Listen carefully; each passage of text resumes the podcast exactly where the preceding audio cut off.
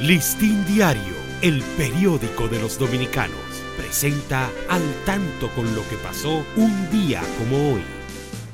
Primero de octubre del año 1500, el gobernador de la Española, Francisco Bobadilla, hace prisionero a Cristóbal Colón y a su familia y los embarca a España. 1922, el empresario Juan B. Vicini Burgos es electo presidente provisional de la República como fruto de los acuerdos concretados en el plan Hughes Peinado, que facilitó la evacuación de las tropas norteamericanas que ocuparon el país desde 1916 al 1924. Listín Diario, el periódico de los dominicanos presentó Al tanto con lo que pasó un día como hoy.